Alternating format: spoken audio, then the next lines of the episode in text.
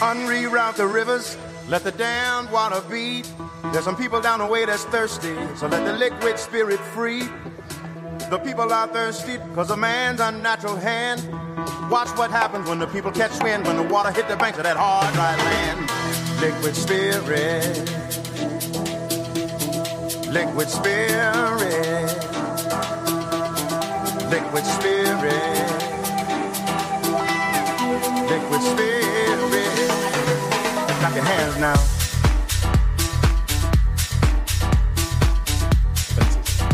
Voilà, rebonjour à tous et à toutes, ravi de vous retrouver pour cette deuxième partie de Mythe de Boss. Olivier Sokolski avec vous jusqu'à 18h en compagnie de Laurent Poznantec. Hello Laurent. Bonjour Olivier. Ça va? Bien. Vous préférez être à cette place en termes de manette, je parle de commandant, ou de, de, de savoir gérer l'émission ou plutôt là, vous êtes plus détendu? Euh, Non, j'aime bien les deux. C'est un rythme qui est euh, complètement différent. Là, j'ai l'impression d'être... Euh... En vacances? Non, pas en vacances, mais c'est comme si j'étais dans un, dans un taxi et je me laisse guider par, euh, par le chauffeur, par le capitaine, et vous êtes le capitaine à bord. Ce, et au moins, il n'y a, a, aucune chance, je n'envoie pas de WhatsApp pendant l'émission. Hein. Non, non, il ne va pas se tromper de chemin non plus. Allez, notre invité du jour a assez parlé. Il s'appelle Sébastien Van der Steen. Bonjour Sébastien. Bonjour. Vous allez bien? Je vais très bien, merci. Alors expliquez-nous un petit peu qui vous êtes et ce que vous faites Sébastien. Alors euh, je m'appelle Sébastien Van der Steen, j'ai 44 ans et je fais de l'immobilier commercial, l'immobilier d'entreprise. Euh, maintenant depuis euh, une vingtaine d'années, puisque j'ai commencé chez CBRE en 2001. Euh, et avant ça, je faisais de l'immobilier résidentiel, donc dans la brique depuis le départ. Allez, on va revenir en arrière, Sébastien, si vous voulez bien, comme à tous nos invités. Oui. On n'arrive pas par l'immobilier par hasard, c'est peut-être une histoire de famille, peut-être une histoire d'école. Vous allez un peu nous raconter votre parcours, d'où vous venez, et, et, et, puis comme ça, on va arriver, euh, on va arriver à CBRE un peu plus tard. On va commencer par cette, euh, cette première partie. Avec plaisir. Euh, tout d'abord, ça a commencé, je suis fils de commerçant. Euh, mes parents étaient actifs dans l'ORECA, avaient euh, quelques affaires, et de ce fait-là, depuis plus jeune, j'ai eu l'occasion d'y travailler. Et donc le contact client m'a directement euh, interpellé. Euh, j'ai fait quelques études, j'ai terminé mes humanités, mais euh, j'avais très vite envie de travailler puisque j'avais appris ce que c'était. À, Bruxelles, assez... à Bruxelles? Tout à fait, à Bruxelles, du côté de Jette, la place du Miroir. Et euh, donc de ce fait-là, j'ai fait plaisir aussi à mes parents qui voulaient absolument que j'ai un beau diplôme. Donc j'ai été à l'ICHEC, j'ai été à l'EFEC, mais malheureusement, après quelques mois chaque fois, euh, la passion prenait le devant et je voulais retravailler rapidement. Donc je n'ai pas terminé ces études et j'ai envoyé mon CV un peu à gauche et à droite dans l'immobilier pour commencer à faire ce que je voulais absolument faire. Et j'ai plutôt commencé des cours du soir. Donc c'est comme ça que ça s'est passé. Euh, et donc ce contact client, oui, j'avais eu l'occasion de visiter avec mes parents l'une ou l'autre chose de, de ce temps-là et je trouvais ça assez euh, sympathique, dynamique. Et euh, oui, voilà, c'était, je pense, directement une passion. Et c'est ça qui m'a fait débuter. Mais, mais, mais, pas eu envie de, de vous aussi vous, vous lancer dans ce métier euh, compliqué qu'est le RECA Parce qu'en général, quand on rentre dedans, il y a, enfin moi qui le connais aussi, euh, aussi de, de l'intérieur, il y a toujours une petite fibre avec le RECA. Ah oui, certainement. Mais je pense que ça fait partie un peu du métier du retail aussi, que je retrouve euh, tous les jours. Oui, bien sûr, mes parents aussi m'ont à un moment donné posé la question de savoir si c'était quelque chose qui m'intéressait, même si je savais pertinemment que mon papa n'était pas spécialement euh, désireux que je reprenne des affaires puisqu'il sait comment ça se passe. Et donc l'oreca euh, en façade, c'est très bien, mais derrière la façade ou en tout cas dans les cuisines et autres, c'est plus compliqué. Euh, c'est un job plus qu'à plein temps, c'est un job très très très prenant et très euh, euh, j'ai envie de dire time consuming, mais aussi euh, problématique pour certaines choses parce que quand euh, le patron n'est pas là, les souris dansent. Euh, et donc de ce fait-là, pour différentes raisons, on a analysé le pour et le contre et j'ai préféré que mes parents remettent leurs affaires à d'autres personnes contre euh, fonds de commerce à l'époque, ça existait encore, ça existe de temps à autre, mais donc plutôt que de moi-même reprendre les affaires personnellement. Et, et, vous suivez donc un, un cursus, oui. Si je puis dire, dans l'immobilier. Comment ça se passe? Qu'est-ce, qu'est-ce que, pour, pour les, les, auditeurs qui nous écoutent euh, aujourd'hui, on a envie de se lancer dans l'immobilier, il faut un diplôme, il y a des agrégations. Comment ça se passe? Oui, alors tout à fait. Alors n'ayant pas de, diplôme d'université ou d'école supérieure à l'époque, euh, j'ai dû euh, suivre l'ancien, ça s'appelait l'INFAC, maintenant je pense que c'est IFPME. Donc c'est une école située à Uccle ici, mais il y en a d'autres bien entendu, qui sont spécialisés dans tout ce qui est est métier type immobilier ou autre, et pendant lequel on va concilier et les études et le stage en entreprise. Et on apprend quoi euh, Alors, on apprend surtout de la théorie, euh, parce que bon, effectivement, avant, je pense que la profession était ouverte à tous et ça a malheureusement euh, rencontré de nombreux problèmes. Ici, maintenant, nous avons affaire, pour la plupart, en tout cas la grande majorité, à des professionnels, et donc on doit bien entendu apprendre certaines choses par cœur, des lois, puisque la loi est là pour protéger le consommateur, nos clients, et donc de ce fait-là, on doit bien entendu se tenir à toute une série de règles impératives que nous devons respecter. Donc finalement, c'est presque des études un peu juridiques que vous suivez. Effectivement, oui, oui, principalement, puisqu'on parle beaucoup de, de codes, de lois du logement, de, de différents codes, codes, et autres. Donc c'est principalement basé sur du juridique, et puis avec quelques cours pratiques également, que ce soit l'expertise, que ce soit euh, le bail commercial en particulier ou autre. On va revenir, euh, on va revenir à votre à votre parcours. On s'est arrêté euh, au cours du soir. Oui, tout à fait. Qu'est-ce qui se passe? Dites-nous tout après. Qu'est-ce qui se passe euh, donc ces trois années à l'époque? Bon, maintenant je ne sais plus. Je devrais interroger quelqu'un de plus jeune que moi pour le savoir. Mais à l'époque c'était trois années. Pendant ces trois années, j'ai eu l'occasion de, de, rencontrer deux excellents patrons formateurs. L'un chez Century 21, l'autre chez Bureau Patrick. des gens qui étaient des grands commerciaux, des grands vendeurs. Euh, et qui m'ont appris énormément de choses, euh, que ce soit dans la manière de travailler, dans la manière d'aborder ses clients euh, et dans la manière de faire une transaction. Les, études, elles sont formateurs à ce moment-là parce que vous parlez de théorie, mais est-ce qu'il y a quelque chose dans les études que vous mettez en pratique finalement? Oui, oui, oui, certainement. Alors pas tout, comme toujours. Hein, ça, je pense que ça concerne tous les cours. Mais oui, il y a toute une série de choses, que ce soit euh, la loi sur les baux commerciaux, que ce soit la loi sur euh, le bail euh, de résidence principale. Il y a des choses, bien entendu, qui sont très précises et, très importantes à savoir. donc oui, il y a d'autres choses, beaucoup moins. bien entendu, ça dépend aussi le métier qu'on fait, puisqu'il y a différents types immobiliers. il y a des agents immobiliers qui sont spécialisés dans le courtage, donc c'est ce que je fais partie. Puis il y a également une sous-catégorie ou une catégorie, pardon, elle n'est pas sous, mais elle est catégorie, avec tout ce qui est syndic, voilà, property management. Euh, et donc là, euh, dépendant de ce qu'on fait, on retient certaines choses de certains cours. Je me rappelle avoir eu des très euh, bons professeurs et très intéressants, d'autres un peu moins aussi par rapport à, mes préférences, hein, mes préférences qui étaient effectivement la location et la vente. Alors, mais on apprend forcément son métier sur le, sur le terrain avec vos deux mentors, vous les citez. Qu'est-ce qui vous a marqué à ce moment-là? Qu'est-ce qui vous a donné le goût à ce métier? Ah ben, tout à fait, effectivement, euh, grâce à ces personnes-là, hein, je peux les citer, hein, j'ai pas, pas de souci avec ça. Tout d'abord, il y a eu Patrick Potiquian du bureau Patrick, ensuite Michel Lyrix de Century 21, euh, et puis un peu plus tard Danny Nejman euh, chez maintenant chez lui-même RPA, mais qui était chez nous chez CBRE. Ce sont trois personnes qui m'ont marqué parce qu'elles m'ont aidé à me développer, à comprendre aussi ce que c'était, parce que je veux dire, il ne suffit pas de vendre ou il ne suffit pas de louer. En tout cas, je considère que euh, le bureau pour lequel je travaille, à savoir CBRE, on, est loin d'être des ouvreurs de portes ou des euh, euh, présentateurs de surfaces différentes. On est là pour conseiller au mieux nos clients. Et donc, oui, on apprend toute une série de choses. on apprend également euh, comment mener à bien une négociation, puisque ça, on l'apprend pas à l'école. Euh, et ça, ce sont des techniques à apprendre, ce sont des choses à comprendre, à maîtriser à mettre en pratique. Et donc, oui, la chance aussi, c'est d'avoir ça en cours du soir, donc pendant trois ans, ce qui nous permet la journée de travailler et d'expérimenter euh, notre, notre métier et de l'apprendre.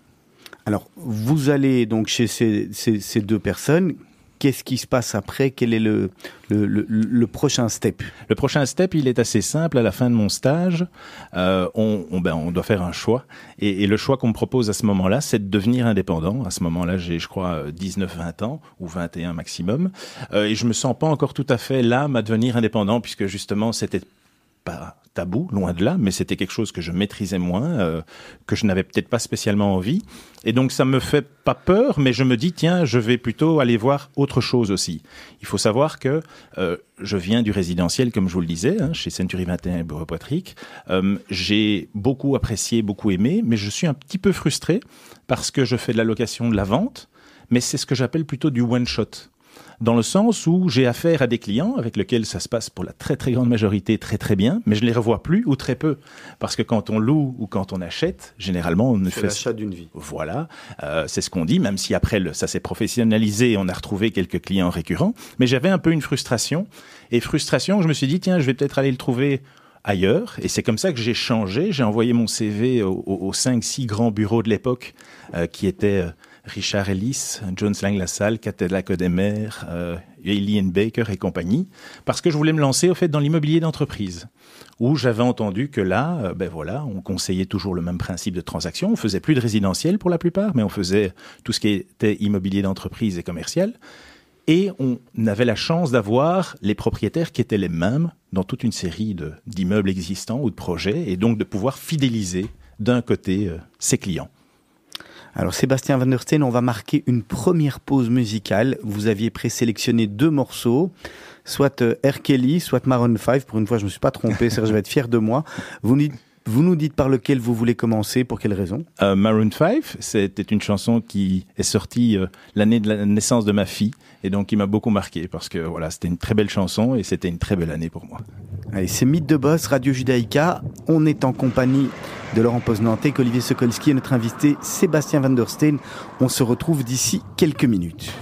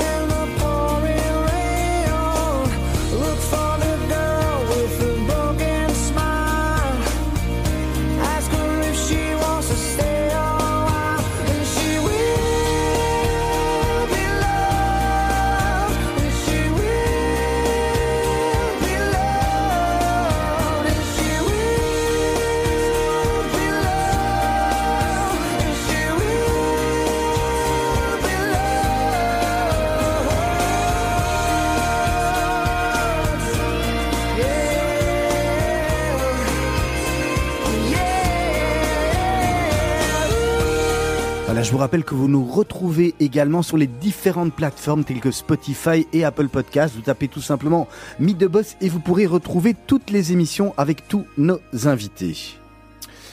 Alors on a la chance euh, de recevoir euh, à nos côtés Olivier aujourd'hui un invité euh, avec lequel on, rentre dans le dur. On parle de briques. Nous avons la chance de recevoir Sébastien Van der Steen. Bonjour Sébastien. Bonjour. Alors on, était juste avant la, pause musicale. vous nous racontiez votre parcours. Vous spécialisez dans le retail, dans le dans le on va dire, dans l'immobilier commercial. Euh, qu'est-ce qui fait la particularité de, la société pour laquelle vous travaillez, CBRE alors, euh, tout d'abord, je commence chez CBRE par les bureaux parce qu'on ne fait pas de retail. Donc, c'est assez comique, mais en tant que euh, broker international, CBRE ne faisait pas de retail à ce moment-là. Et l'immobilier d'entreprise était très intéressant puisque, comme je le disais là tout à l'heure, elle a permis de me mettre en contact avec toute une série de propriétaires que j'ai pu fidéliser puisque je les revoyais très souvent. Euh, j'avais de nouveau une petite frustration qui se créait aussi à la fin, puisque là aussi, on louait des bureaux, on en vendait, mais une fois qu'on l'avait fait, l'occupant, généralement, on ne le revoyait plus jamais, puisqu'on parle effectivement d'une maison pour une vie, mais c'est la même chose pour des bureaux, on y reste très longtemps et la chance, et c'est d'ailleurs euh, mon ancien patron Nicolas Hortz qui me l'a proposé euh, suite à un rachat d'une société euh, en 2007 où ça s'était pas très très bien passé. il y avait une quinzaine de collaborateurs qui nous avaient rejoints et après quelques mois, on n'était plus, enfin, il n'était plus que trois ou quatre.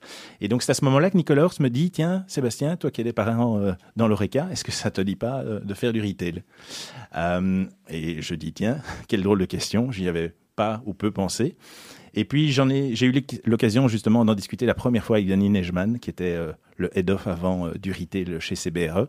Et, euh, et cette discussion m'a amené à, ce que je suis aujourd'hui, je pense, c'est d'avoir trouvé vraiment ma, ma passion et mon métier.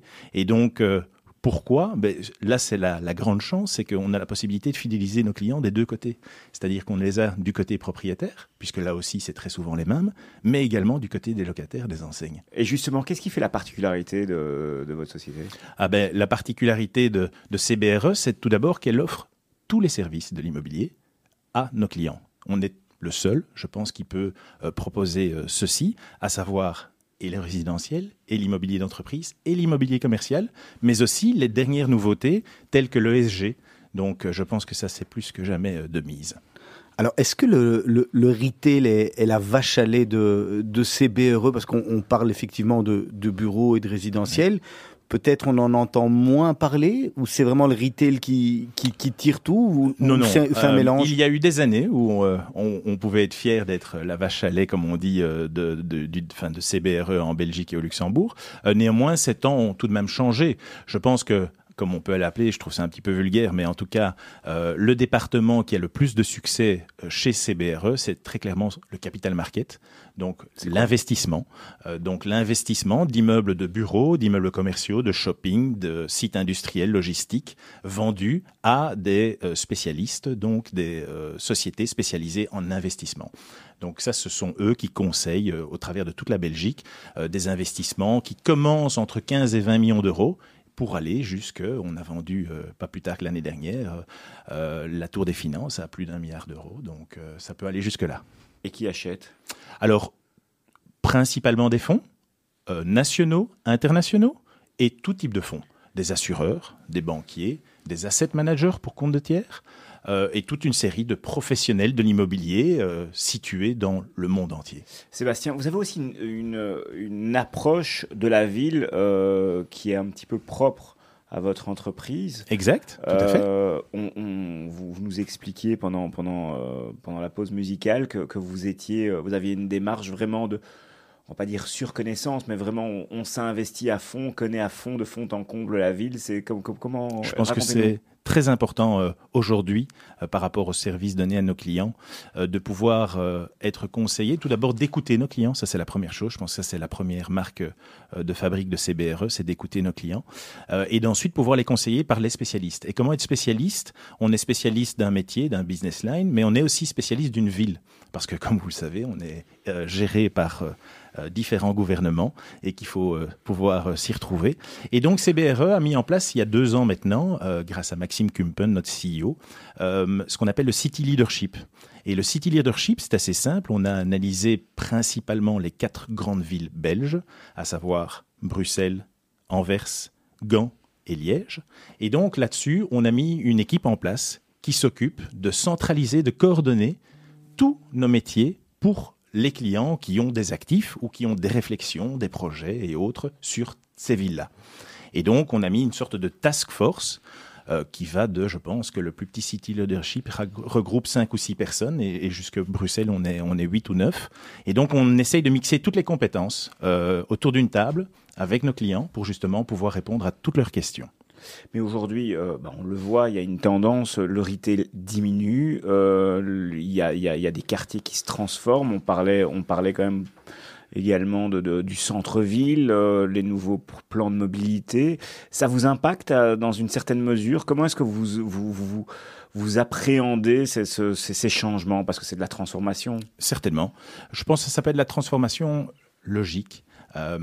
Il faut savoir que cette transformation n'a pas eu lieu ces 30 dernières années, ou très peu. Donc le, le retail a surfé sur une vague, alors qu'un cycle immobilier, généralement aussi entre 7 et 10 ans, euh, le cycle du retail, pour lequel j'en ai profité bien entendu par, dans de nombreuses années, était un cycle haussier ces 30 dernières années. Alors, on a distribué des permis euh, à tout va à l'époque. On a construit, on a loué, on a vendu toute une série de choses.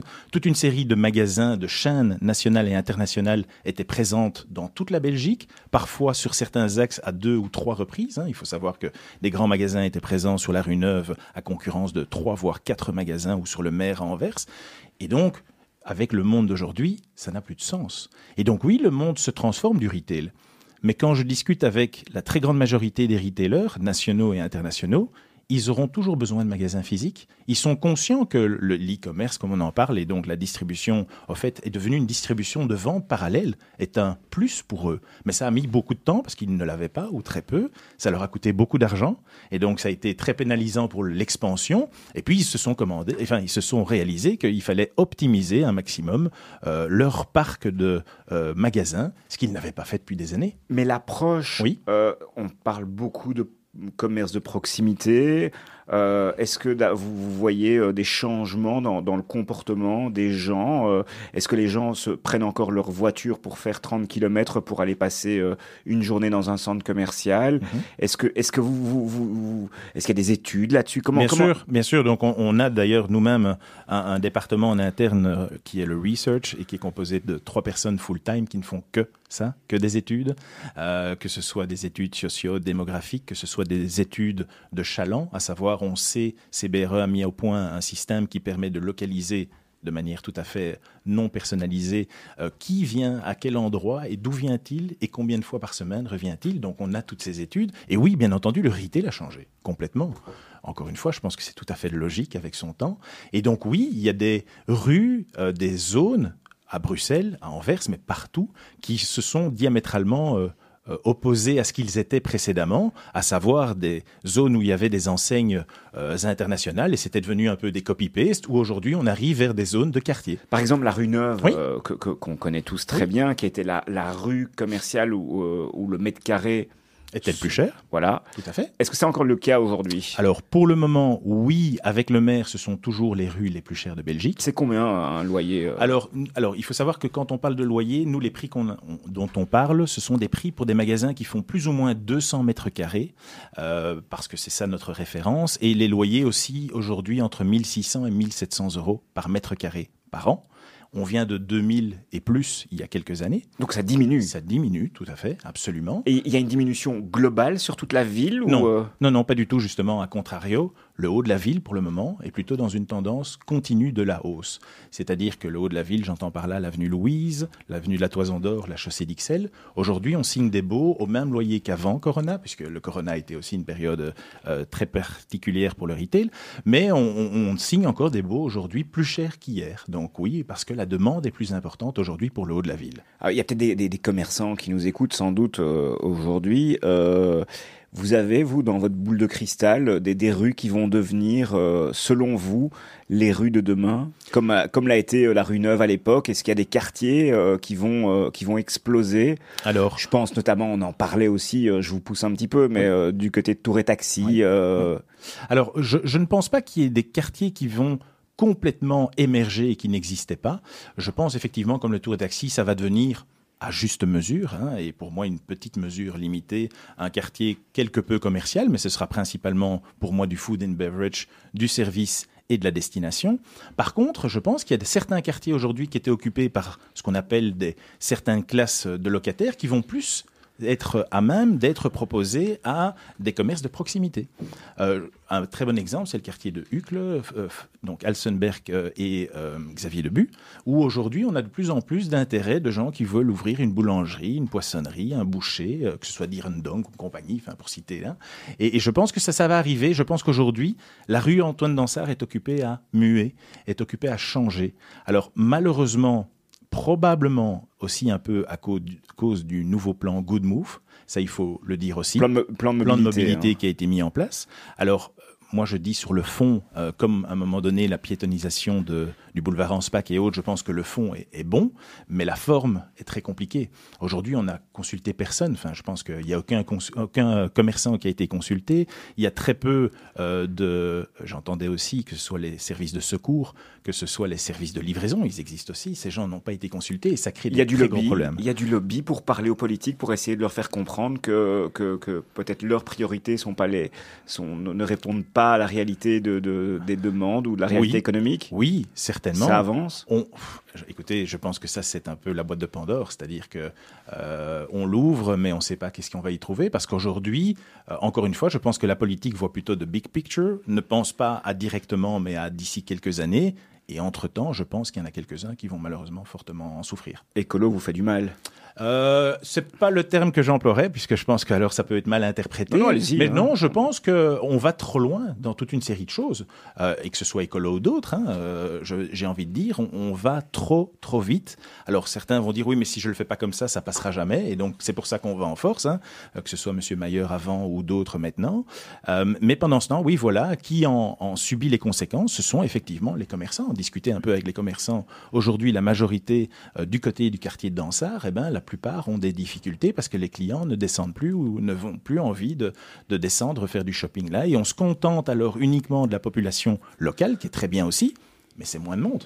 Donc c'est moins de chiffre d'affaires et donc c'est moins de loyer aussi. Donc c'est un effet boule de neige. Sébastien Van Orsten, vous êtes directeur en charge du retail en Belgique et au Luxembourg, une ascension, qu'on peut, euh, qualifier de, de très rapide euh, Oui, enfin, je suis toujours moi-même le premier étonné positivement aussi, puisque c'était un peu mon rêve au départ quand j'ai commencé en 2001 chez euh, CBRE, où je voyais les anciens directeurs, euh, voire du comité de direction, et c'était effectivement un rêve, un rêve que j'ai pu réaliser euh, grâce à, toutes ces personnes et, et, certaines qui sont encore maintenant présentes et l'équipe qui nous entoure.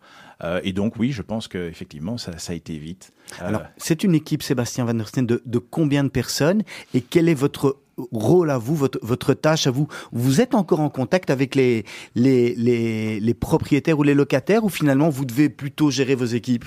C'est un peu des deux. Hein. je pense que heureusement d'ailleurs. Euh, je pense que donc on est une équipe. Alors tout d'abord CBRE Belux, c'est plus ou moins 180 personnes.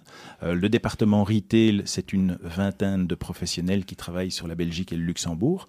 Et donc mon rôle est de coordonner, de coacher, surtout de coacher. En fait, j'aime bien. Je suis sportif euh, moi-même. Je fais du basket euh, ou j'ai fait du basket à mes heures. Et donc c'est comme ça que je le vois. Je pense que j'ai commencé avec une grande majorité de l'équipe qui était encore en place. Euh, et ça, ça me fait très plaisir. Vous rendez finalement un peu l'appareil de ce que l'immobilière Patrick et, l'autre personne, et notamment Dany, qu'on connaît bien exactement, ici, tout à fait. c'est l'exemple qui, eh, tout à fait. C'est vraiment ça que j'ai envie de transmettre. c'est ma connaissance, mais c'est surtout, en tout cas, mais je veux aussi que ça vienne d'eux-mêmes parce que c'est ça la chance que, que j'ai. Je suis très bien entouré. C'est très important d'être bien entouré euh, dans ce métier, mais c'est de faire grandir les gens. Euh, et comment les faire grandir C'est en leur donnant des responsabilités. C'est euh, d'abord, il faut peut-être leur expliquer, mais une fois qu'ils l'ont compris, c'est à eux à prendre des décisions, à se positionner. Et c'est plutôt comme ça que je vois l'approche, c'est-à-dire qu'ils viennent chez moi, non pas avec un problème, mais avec une éventuelle solution, et on discute de la solution. Et donc ça, c'est un peu le job de tous les jours, et d'essayer de coacher, de mettre les bonnes personnes aux bons endroits. On a différents business lines, donc il faut essayer de mettre les personnes les plus compétentes aux endroits les, les plus judicieux. Euh, et donc voilà. Et donc, euh, est-ce que je suis encore en contact avec mes clients? Oui, aussi, heureusement. Euh, Peut-être pas autant que j'aurais euh, souhaité. Hein. Ça, c'est toujours euh, effectivement probablement pas pas un regret, mais une constatation. Mais oui, oui, je pense que c'est très important. On peut pas être déconnecté de ce métier. On peut pas être déconnecté de nos clients parce que sinon on perd justement le fil, on perd cette spécificité. Il faut savoir que le métier du retail est très spécifique, très limité. C'est un petit monde. Et donc sans ça, ce serait pas possible.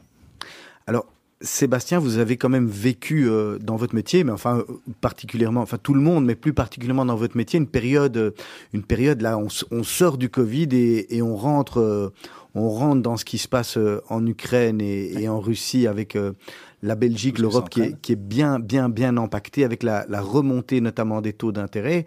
Ben, qui dit remontée des taux d'intérêt, en général, euh, on a envie d'acheter peut-être moins ceux qui, ceux qui doivent acheter parce qu'ils, parce qu'ils doivent emprunter, euh, emprunter de l'argent. Vous allez directement être impacté si vous n'êtes pas encore. Vous pensez ou vous allez passer à travers les mailles du filet? Comment voyez la suite? Oh, la suite, on la voit. Euh, enfin, tout d'abord, la première chose, effectivement, je pense que le retail depuis maintenant 5-6 ans traverse une période tumultueuse avec pas mal de tempêtes, mais il s'est toujours relevé jusqu'à présent. On a quand même connu la pire des tempêtes qui est le Covid, fermer des magasins dans le monde entier. C'était quelque chose qui n'était jamais arrivé. Euh, ici, on va arriver de nouveau dans une zone de turbulence, effectivement. Euh, mais comment est-ce qu'on l'aborde? Assez sereinement. Je pense qu'à partir du moment où on est euh, bien dans son métier, bien dans sa niche, entre les propriétaires et les locataires, on trouvera toujours notre chemin. Alors oui, comme vous le dites, effectivement, si quelqu'un veut acheter aujourd'hui, ben, son financement va le coûter plus cher, donc il va proposer peut-être un rendement euh, que le propriétaire euh, n'espérait peut-être pas. Mais c'est la chance aussi de ce métier, c'est qu'aujourd'hui, il est détenu par une très grande partie de professionnels de l'immobilier aussi, et qui ne vont peut-être pas spécialement vouloir vendre assez tôt. Ils vont probablement attendre. Et donc, on va avoir une accalmie peut-être pour certaines choses, pas pour tout. Je pense qu'aujourd'hui, euh, justement, ces professionnels de l'immobilier se sont diversifiés. Euh, ils ont commencé à faire du résidentiel, ou ils ont commencé à faire du résidentiel aux étages avec du retail au rez-de-chaussée, ce qu'ils voulaient pas du tout faire avant. Avant, ils voulaient durer et aux étages, c'était de préférable vide. Euh, ils achètent des immeubles plutôt en périphérie où le marché est encore assez porteur, euh, parce que là, les rendements, justement, sont différents du centre-ville. Donc, oui, je pense qu'il y aura bien entendu, euh, parce qu'on a parlé de la crise en Ukraine, mais n'oubliez pas non plus, on a une indexation des salaires qui arrive. On a, et donc ça impacte directement les retailers aussi. Hein. Leur personnel va être augmenté. Mais, on a mais là, les, les baux vont être augmentés aussi en plus. En plus, justement. Donc ça fait une double Pénalité, on va dire. Pénalité, hein, directement et directement, tout à fait. Donc là, oui, il va se passer euh, des choses, ça c'est certain.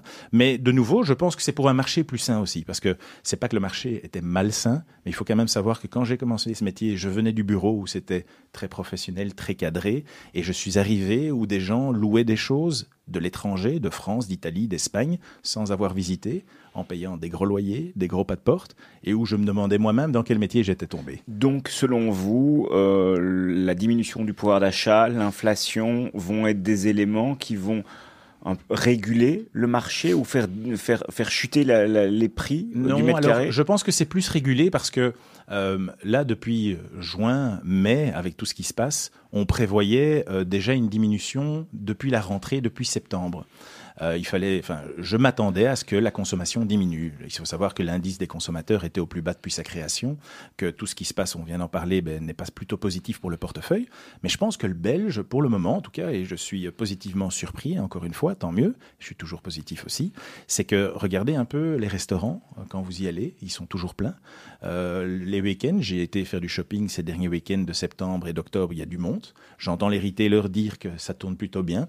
Donc je pense que le Belge s'arrange un peu euh, autrement pour le moment. Alors comment? Euh, J'entends toute une série d'explications. Il épargne peut-être un peu moins. J'entends aussi quand je parle de crise d'énergie, ah oui, mais moi j'ai des panneaux solaires. Ah oui, mais moi je chauffe au mazout. Et donc ils sont moins impactés. Donc oui, il y aura quelque chose certainement. Mais en tout cas, je m'attends à ce que ce soit moins que ce que certains experts ou analystes prédisent. Alors Sébastien, une question, est-ce que finalement les, loyers proposés par tous ces propriétaires en Belgique sont en adéquation par rapport euh, à la population belge? On n'est pas Londres, on n'est pas Paris. Est-ce que finalement les loyers, d'après vous, sont au niveau où ça devrait être? Ou finalement on a toujours, ils ont toujours sur demandé beaucoup, les locataires ont toujours surpayé? Alors je pense que ça dépend vraiment de quel bien, de quelle localisation.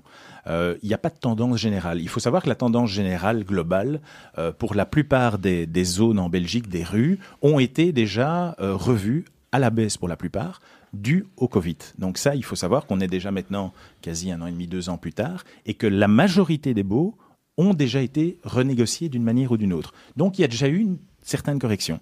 Maintenant, je pense qu'il y a certains quartiers qui n'ont pas encore totalement eu cette correction et qui risquent de l'avoir, dépendant de ce que nous allons rencontrer ces prochaines semaines, ces prochains mois.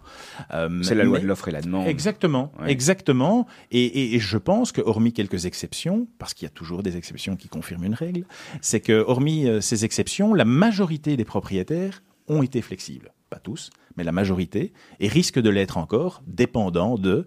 Et oui, pour répondre, euh, en tout cas, aujourd'hui, ce que les enseignes, les retailers ont fait dans le passé, à savoir rester à tout prix et donc payer des très gros loyers, elles ne le font plus aujourd'hui. Donc si ce n'est plus rentable, elles partent. Vous subissez la guerre des prix aussi entre concurrents euh, en termes de, de marge. Comment ça se passe entre vous? Il y a une espèce de on va gentleman agreement entre les différents les différents acteurs de votre taille. Euh, vous citiez euh, quelques concurrents tout à l'heure. Euh, où, où, on casse les prix? Ah non. alors ce serait comique de dire qu'on casse les prix alors que tout augmente, donc on s'en sortirait pas. Euh, je pense que ça dépend tout d'abord quelques départements. Je pense que la manière de travailler au capital market n'est pas la même qu'on va travailler au private Chez vous, par exemple, euh, dans tout ce qui est retail, on prend quoi? Combien de pourcents Alors, à la location, c'est 15% du loyer annuel de base. Ça, c'est euh, nos honoraires en cas de location. En cas de cession, c'est la même chose, plus 5% sur le montant du pas de porte. Du, Ça existe encore, les pas de porte, ou c'est un vieux langage? Alors, c'est un vieux langage puisqu'on va parler plutôt parfois de fonds de commerce ou de reprise de bail. Mais ça euh, existe encore, ça? Mais ça existe encore, oui, oui. L'ORECA est encore fortement euh, d'application pour ce type de, démarche, euh, moins pour les autres. Mais de temps en temps, quand on a des immeubles exceptionnels ou des localisations exceptionnelles, oui, certains peuvent encore payer. Pourquoi? Parce qu'ils vont récupérer le carrelage, l'air conditionné ou que sais-je, et ça a une certaine valeur. 15% du, du loyer annuel Oui, tout à fait. Et tous les, tous les acteurs appliquent ce même, même taux Oui, j'entends même que certains demandent plus. Donc euh, voilà. Euh, certains se sont euh, rapprochés de nous pour savoir si c'était pas le bon moment, comme les propriétaires étaient demandeurs, de, de, revoir ça à la hausse. Nous, nous non, non. Pour le moment, on, on, fait et on passe cette crise aussi bien au niveau des retailers parce qu'elle est là et au niveau des propriétaires de la même manière, c'est-à-dire que si eux perçoivent moins de loyer, je ne vois pas pourquoi est-ce que nous, on percevrait plus d'honoraires. Vous, vous, voyez des, concepts euh, internationaux, vous, voyez, vous voyagez un petit peu, de voir un peu ce qui se passe dans les autres grandes métropoles? Euh, comment est-ce qu'on est qu'on travaille euh, chez vous ah, ben, Je pense que un des points principaux, bon, il faut savoir que malheureusement, la Belgique reste la Belgique ou le Luxembourg reste le Luxembourg Pourquoi et on n'est pas Londres et on n'est pas... Parce que voilà, là, on n'est pas une mégapole. Et donc ça, aujourd'hui, quand vous moi j'ai connu, euh, et d'autres aussi certainement, euh, des MAPIC qui sont un peu la bourse de l'immobilier international euh, à, Cannes chaque année, où la Belgique, dans le plan d'expansion de l'Europe, était dans le top 5 de, des différentes ouvertures prévues. Aujourd'hui, la Belgique ou le Luxembourg, on est plutôt dans le top 20 ou dans le top 30 où on n'est peut-être pas du tout sur leur plan d'expansion. Donc on doit se C'est à cause des politiciens?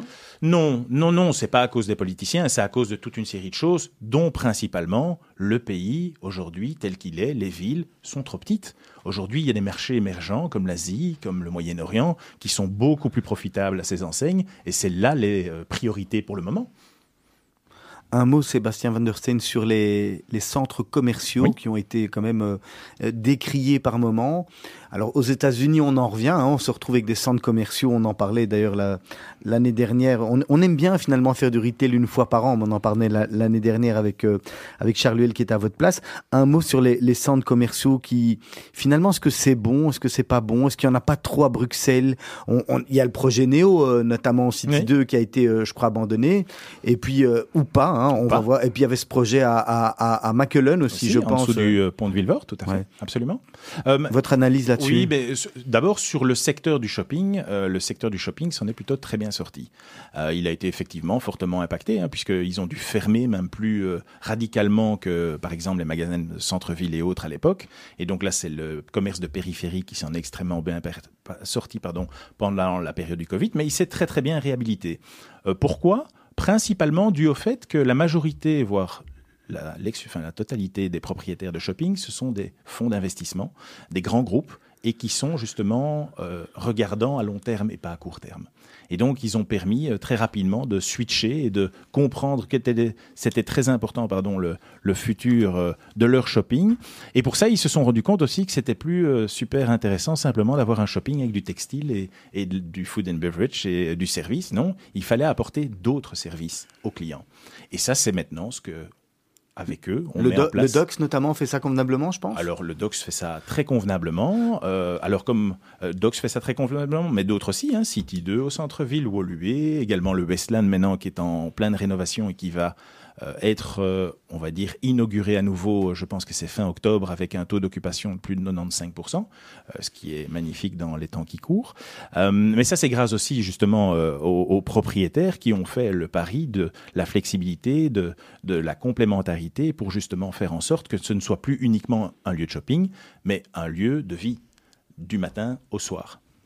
Il y a des gros acteurs que vous voyez à l'étranger qui, qui, ont envie de venir s'implémenter quand même en Belgique. Alors on parlait des, priorités, on n'est plus mais, mais est-ce que demain vous, vous voyez le prochain euh, Zara, H&M euh, débarquer alors, la, chance encore qu'on a, c'est que ce soit au niveau d'Inditex, hein, qui est donc la maison mère de Zara, euh, ils ont encore toute une série d'autres enseignes, et donc d'autres enseignes qui sont occupées, justement, à implémenter euh, en Belgique. Une des enseignes qu'on a implémentées pour eux, euh, à l'époque, c'était Stradivarius, qui a ouvert son premier magasin à Gand, et qui est un grand succès. Et donc, grâce à ce succès, ça nous permet d'avoir d'autres, et donc ça veut dire que Inditex n'oublie pas que le marché belge est assez bon, voire très bon pour eux.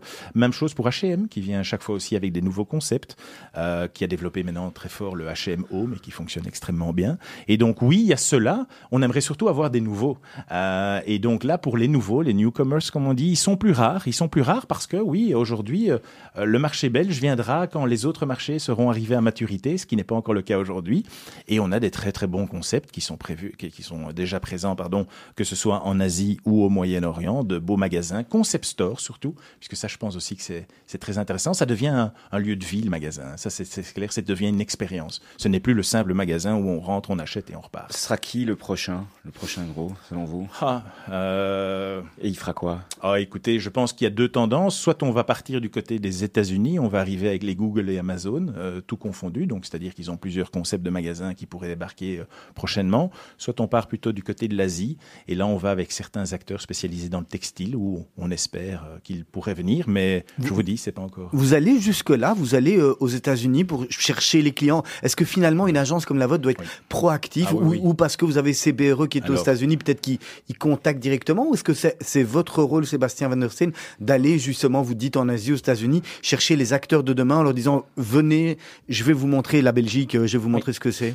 Alors, j'aimerais bien encore plus voyager et encore plus voir. Je voyage déjà pas mal à titre privé, donc j'en profite pour moi-même, mais heureusement, on a une très bonne équipe qui s'appelle le Retail EMEA Team. Donc ça, c'est tout ce qui concerne ici de notre côté. Et également, nous sommes très forts aux États-Unis, sur le continent américain. Et donc, c'est l'ensemble, c'est-à-dire qu'on a des réunions une fois par mois où là justement on échange à ce moment-là les nouveaux concepts, les nouveaux euh, euh, candidats potentiels, et c'est grâce à eux, surtout aussi grâce à leur connaissance, qu'on peut parfois implanter euh, l'un ou l'autre nouveau venu ici sur le marché belge et luxembourgeois. Est-ce qu'il y a encore de la, de la place, parce que là vous allez chercher des, des enseignes extérieures, oui. est-ce qu'il y a encore de la place pour des, des enseignes, pour des indépendants, pour des Belges qui ont des nouvelles idées, des bonnes idées. Est-ce qu'aujourd'hui, par exemple, avec le, le coût de l'énergie, où on a vu dans la dernière heure, il y a euh, nos confrères de la dernière heure il y a quelques jours, euh, euh, la boulangerie, je ne sais pas comment, qui, payait 1000 et qui doit maintenant payer 12 000 euros de loyer, qui, qui de, de chauffage, qui sera plus s'en sortir. Est-ce que demain les, les, indépendants ont encore une place en Belgique? Ah, ben, Je l'espère, mais ça devient de plus en plus compliqué. vous parliez d'une boulangerie, mais c'est le cas par exemple pour ceux, tous ceux qui ont également des, des magasins de proximité, hein, que ce soit sous l'enseigne de l'Est, Carrefour ou autre. Quand on voit leur coût d'énergie qui explose, on se demande comment ils vont faire. mais, mais encore une fois, je pense que la majorité des, petits commerçants, même si je n'aime pas le mot petit, des commerçants privés, euh, ont leur place, mais dans certains quartiers. Aujourd'hui, se payer la rue neuve, ils peuvent le faire, hein, se payer la toison d'or, mais au loyer dont on vient de parler, je pense que ce ne serait tout simplement pas rentable. Parce que là, il faut pouvoir avoir des marges que eux, que des grandes enseignes ont, mais que les plus petits ne peuvent pas développer. vous citiez Google, euh, Amazon. Euh, en 2017, Amazon ouvre un magasin sans caisse. Oui vous voyez arriver ces concepts Alors, enfin, ils sont déjà là, hein, il faut savoir, pas chez nous, mais ailleurs. C'est un succès assez mitigé. Moi, j'ai vu ça à New York. Hein. Ah oui, voilà, je l'ai vu aussi. Euh, ils sont déjà dans d'autres villes aussi et dans d'autres pays. Euh, c'est pas le su... enfin, c'est pas les attentes escomptées. Donc ça, c'est déjà une première chose qui est pas plus mal, puisque moi, je trouve que l'homme, c'est toujours euh, le plus important et le principal. Mon épouse est elle-même dans la vente. Ça voudrait dire qu'on le remplace par une caisse électronique. Ça fait quand même bizarre. Mais, mais ils vont venir. Ils ont tellement d'idées, ils ont tellement d'argent que ces gens vont mettre euh, en place des concepts qui vont fonctionner.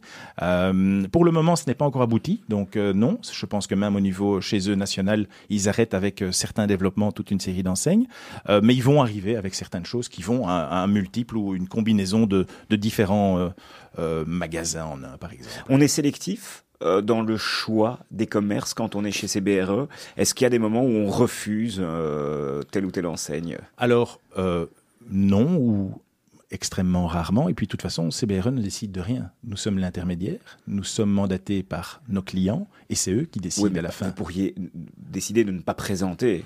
Non, mais ça, enfin, ce serait une erreur, puisque je pense que tout le monde a le droit à, avoir la possibilité d'être présenté. Je fais référence notamment aux piétonniers à l'époque où euh, on a voulu euh, chasser toute une série de magasins, magasins de nuit. Euh, oui, oui, oui. Alors bon, mais je pense je, que je voulais, voilà, c'est vers là que je, je, veux vous emmener. Mais je pense que pour éviter que certains quartiers ne meurent, il ne faut pas en faire des monoquartiers d'activité. Et donc oui, euh, c'est pas que j'ai rien contre, mais si c'est pour rajouter dans un certain quartier encore un night shop ou un magasin alimentaire alors qu'il y en a déjà 7 ou 8, à quoi bon?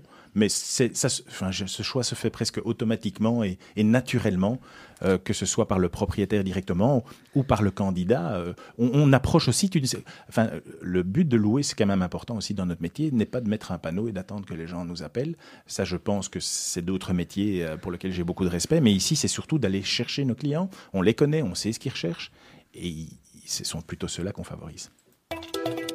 Allez Sébastien Van der Steen, on va attaquer les questions de la fin, comme quoi le temps passe vite quand on s'amuse. Tout à fait. Ça va, c'est bon, c'est pas trop dur. Hein non, non, ça va, merci. Vous passez un bon moment Un super moment. Allez, c'est bien, nous aussi. Euh, votre métier, en un seul mot, Sébastien Une passion La chose la plus folle que vous ayez fait dans votre vie euh, une des choses les plus folles, c'est de faire un peu plus de 800 km avec mon épouse en voiture pour aller euh, adopter notre dernier chien.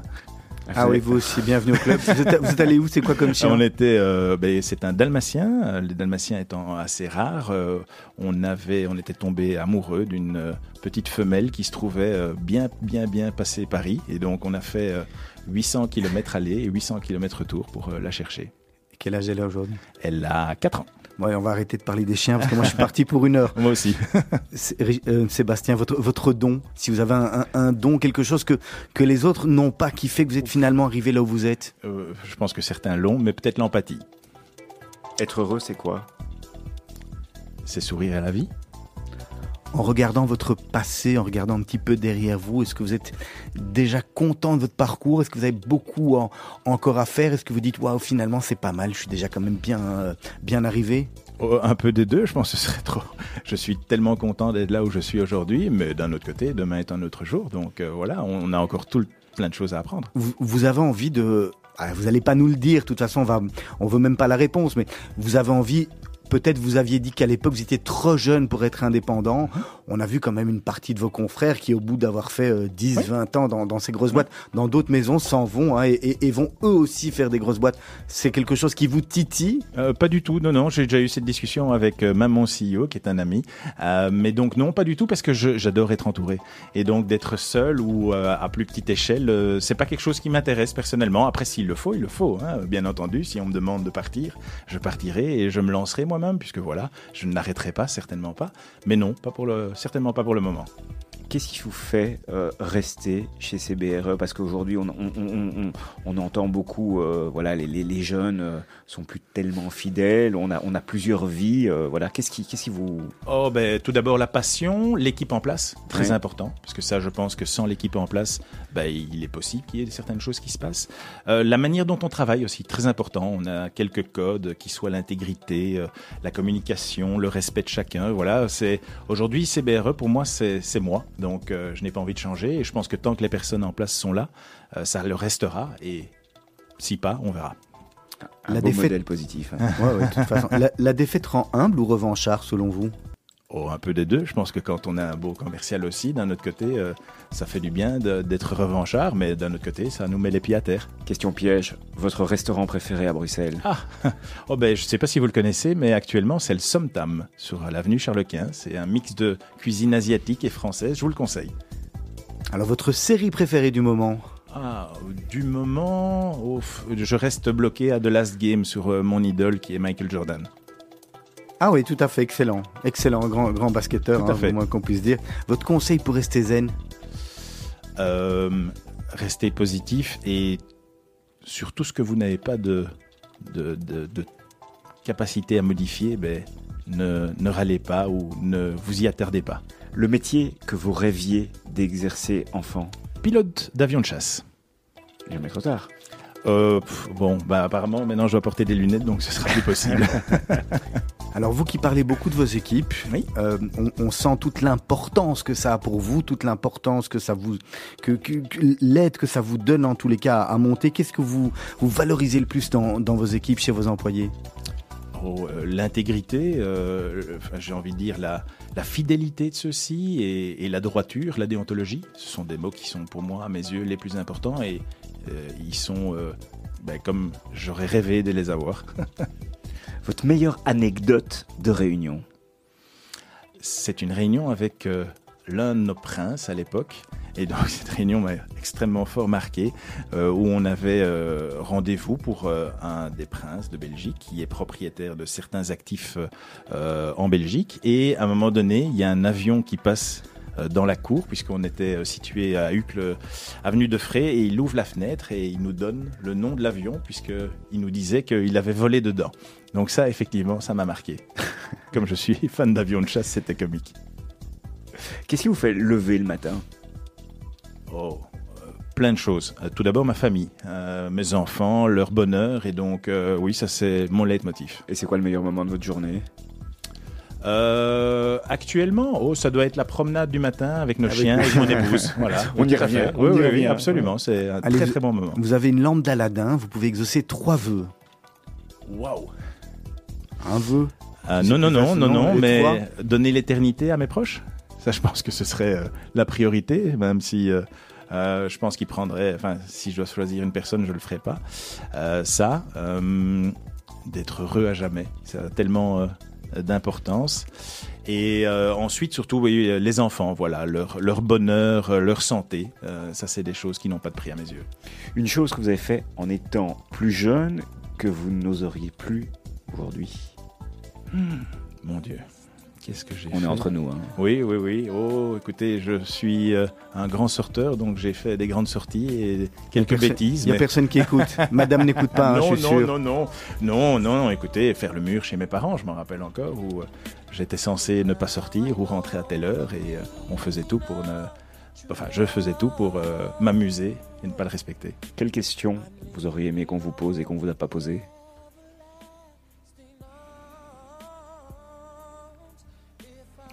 Ne saurais pas vous répondre. Je pense qu'on a posé beaucoup de questions. Euh, non, non, non. Euh, comme vous le, enfin, voilà, vous l'avez posé. Est-ce que je suis heureux ou épanoui chez CBRE Mais je pense que vous avez la réponse. Sébastien Van der Steen, merci beaucoup. Merci à vous. venu passer euh, cette petite heure en notre compagnie.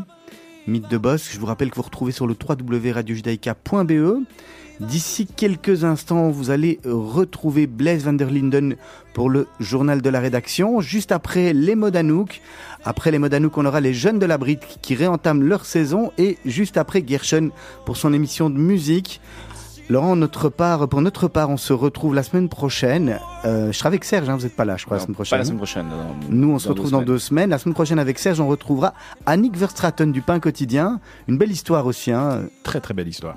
Voilà, elle, elle, nous racontera tout ça. Et puis nous. Euh, et très belle enseigne d'ailleurs. Exactement, et belge, à la base. En plus. En tous les cas. Et fier de l'être. On vous fixe euh, donc rendez-vous la semaine prochaine à 17h. Passez une bonne soirée à tous et à toutes. Et n'oubliez pas la matinale demain matin à partir de 6h55.